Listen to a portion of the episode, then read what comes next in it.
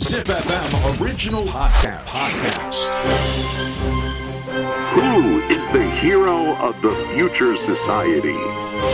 This is Hero Quest.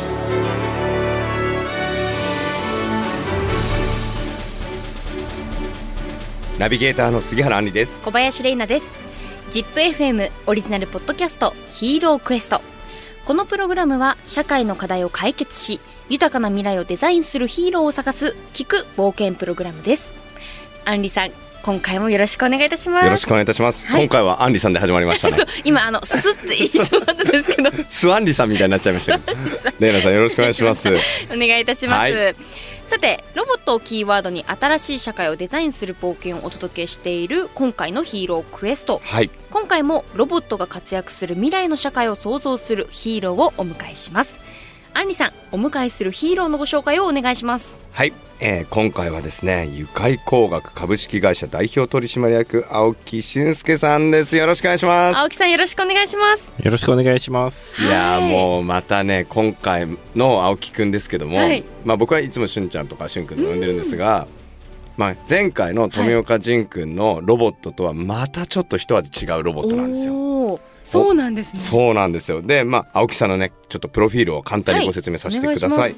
東京大学在学中にチームラボを設立 CTO に就任ということでチームラボごチームラボ存知ですよねもちろんですもうお世話になっております 青木さん お世当話でにすかなっておりますはいもう大好きですチームラボさんそれをの立ち上げた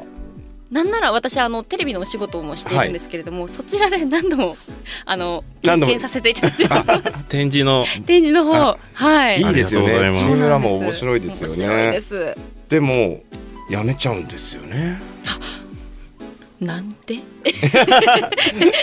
その後、 はいピクシブってわかりますかこちらも有名な会社なんでピすクシブさんそのピクシブの CTO を務めた後はいやっぱりもう人と一緒にできないんじゃないかな と思った青木くんはですね、はいえーやっぱ自分でた会社立ち上げちゃおうということでおー愉快工学ロボティクスベンチャーのこの愉快工学を設立と、はまあ、今勝手にあの僕はストーリーを作り上げてますけど もあそうなんですねそんなことはないと思いますけど青木さんの言葉じゃあ じゃななかったいでですすねね そんなことは一度も聞いたことありませんそうそうなんですねそれは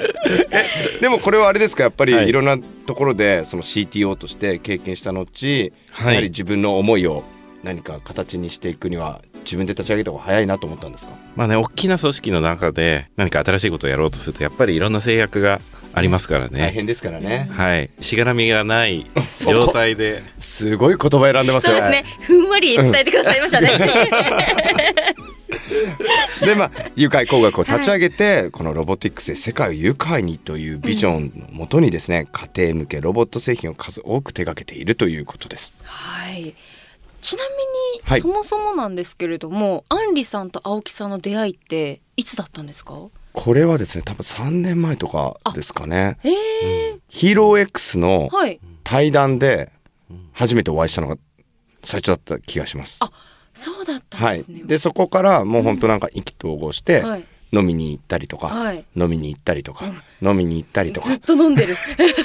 でたまに一緒にカート乗ったりとかレーシングカート乗ったりとかっていう中です。あそうなんですね、はいですよねえーはいそうですね最初は確かあのスマートシティについて考えようっていうそうだそうだ懐かしいですね。それベがンチャーね企業何社かでオンラインのセミナーをやったのがきっかけだったかなと思います。そうですね。すいません全く覚えてませんでし多た。分お酒でかき消されてます ねそうですね。お酒良くないですね。 よくないですでもあれなんじゃないですか。はい実は僕よりもレイナちゃんの方がいやそうなんです愉快工学に詳しいんじゃないですか。いや実は、はい本当に愉快工学さんがはい開発された空母というロボット、開発されて発売された当初からん実は私も知ってて、 ありがとうございます。あの私がレギュラーで出ているこうテレビ番組でもう23回空母が取り上げられていてもう CM 中もみんなで空母をめでていたんですよ。ちなみにこの空母というのはどういうロボットですか。えっと、もふもふのうん毛がつい、うんちょっとごめんなさい、私が説明した方がいいかもしれない。もふもふの毛がついた。ごめんなさい。ごめんなさい。青木さん、改めてお願いします。しゅんくんじゃあちょっと空母の説明を。はい空母は尻尾のついたクッション型のセラピーロボットというふうに、はいはい、新しい言葉出てきました。セラピーロボット。トでもまさになんですよあれやばいですよね。めちゃくちゃ癒されますよね。最初は尻尾がこう動くだけのクッション、顔もないしね。はい、んと思って触ってみたら全然セラピーでしたセラピそれこそなんだろう普段の疲れとかー。うんストレスとかっていうものがその空母を撫でるだけでふわーっと緩和されていくんですよ社会を癒してくれると。癒してくれるレナちゃんどれだけ疲れてる の？大丈夫？大丈夫です大丈夫。いやあれははいどういうシステムでしたっけ？あのセンサーがはいうん一つだけ入ってて加速度センサーなんですけどそれで撫で方を検知してですね、まあ優しく撫でるとゆっくり尻尾を振ってくれたり、うんワシャワシャワシャってやるとですね、喜んでもっと尻尾の動きが速くなったりとか、はい、撫で方によっていろんなモーションをしてくれるという。すごいですね。はもうらしい新しいんですよ。なんはかい今までありそうでなかったというか。そうですねしかも大体ロボットでその動物とか生き物を表現するときってみんな顔をつけるんですよね。そうですよねつけてないわしけかでもすなよんか顔があった方が分かりやすいっていうのだもあかったら癒しの本質みたいなのうをん実は見抜いてるプロダクトだと僕は思っていて、はすごい面白いなと思うと同時にあったかくなっていくんですよ。知ってますしゅんくんこれ最初から考えてたのさ、い、やバッテリーがあったかくなっちゃっただけっつって た。えそうだったんですかまああのそうですねヒーターは入ってないんですけどもぐはい偶然の産物ですよね偶。然というか、はい、どうしてもこう動くたびに発熱はするので、はいはいその熱がいい感じにこう体温のように感じるので、はいいやあのみんなで触ってて、うんえあったかくなるねあったかくなるねえ、うん本当にワンちゃんとかうん猫ちゃんみたいって言ってたんですけど、発熱だそうなんです、はいえーまあ、結果オーライという結果オーライですそうね。ですねだからこうロボットとか、まあ、こういう僕らいろんなモビリティ開発してる中で、うん意外に偶然の産物ってたくさんあるんですよ。 えーでその時に毎回それをあたかも最初から計算してたっていう風にみんな捉えてくれるんですけど違うんだよなと偶然なんだけどまあいっかっていうそうですねもうポジティブに ポジティブに。はい、でもう一個がこれも有名ですけどボッコはい、っかてわいいいでうす、ね、可愛いですねこれはですねコミュニケーションロボットですかはい、家族をつなぐコミュニケーションロボットっていう風なタイトルでですね、はいアプリと連動する、まあ、ちょっとスマートスピーカうーんうん的な機能なんですけど、はいもっと可愛らしい、うんえー、と動きとか見た目の、うんはい、ロボットでメッセージを送ると喋ってくれたりとか、はいあとはセンサーの情報を離れたところにいる家族がスマホのアプリで確認できるので、この一人暮らしのおばあちゃんが熱中症になってないかなとかそういうのが確認できたり共働きで留守番してるお子さんがいるみたいな時にですね、あうちの子はちゃんと帰ってきたかなとかそういうのをセンサーで見守ったりといや可愛いんですよだからこ可愛れいしかもうんなんか鍵っ子でした鍵っ子でした帰ってきた時にはいお父さんとかお母さんのそのメッセージが入ったらちょっと嬉しいですよわねかります私はあのよく母からのこう置き手紙みたいなあなんいいですかねおやつ食べといてねとかっていうのがそれだけでもすごい嬉しかったんですけどご飯食べといてねってはいそうですそうラでイすス山盛りになってて ライス山盛りもうみんなが帰ってくる前にもう2回ぐらいライス食べちゃっ食べちゃったみたいな 本当にでもそれは事実なんですた 本当に た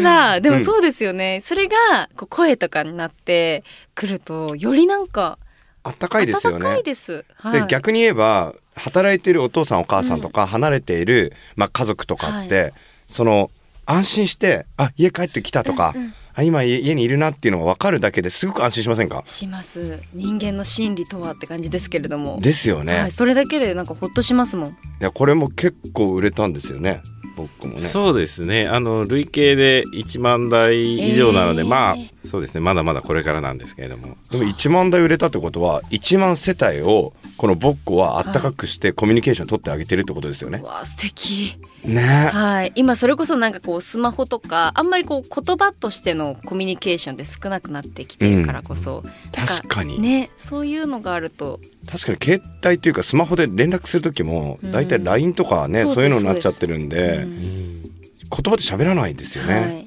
やもう本当にだから空母とかボッコとかもう本当にななんですかねその癒しだったりとか、うんコミュニケーションだったりとかちょっとロボットの考え方変わりませんか、変わりますね本当なんだろう生活の相棒というか、うん、